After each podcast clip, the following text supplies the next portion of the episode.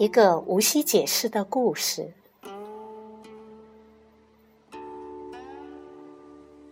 有个寺庙，因藏有一串佛祖带过的念珠而闻名。念珠的供奉之地，只有庙里的老住持和七个弟子知道。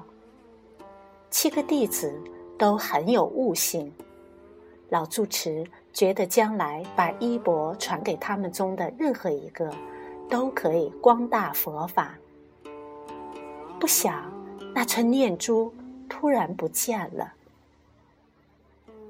老住持问七个弟子：“你们谁拿了念珠？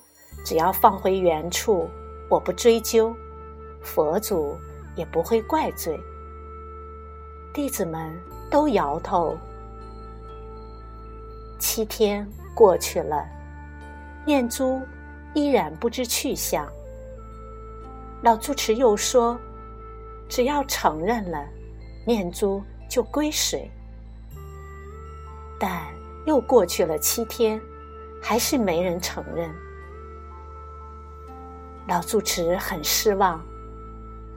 明天你们就下山吧。拿了念珠的人，如果想留下，就留下。第二天。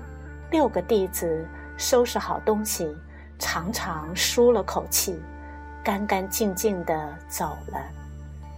只有一个弟子留下来。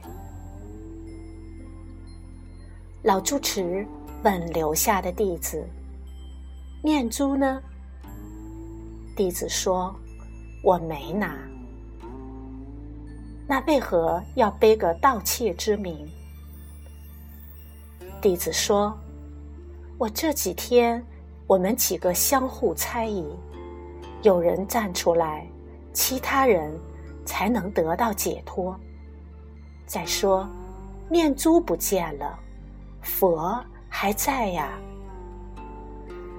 老住持笑了，从怀里取出那串念珠，戴在这名弟子手上。这个故事。让我感悟了很久。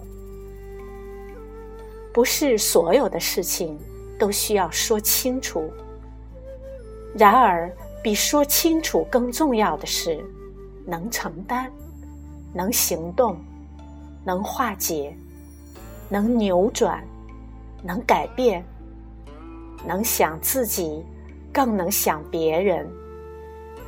这就是法。理解你的人不需要解释，不理解的人解释也没用。这不仅是一种境界，更是一种大智慧。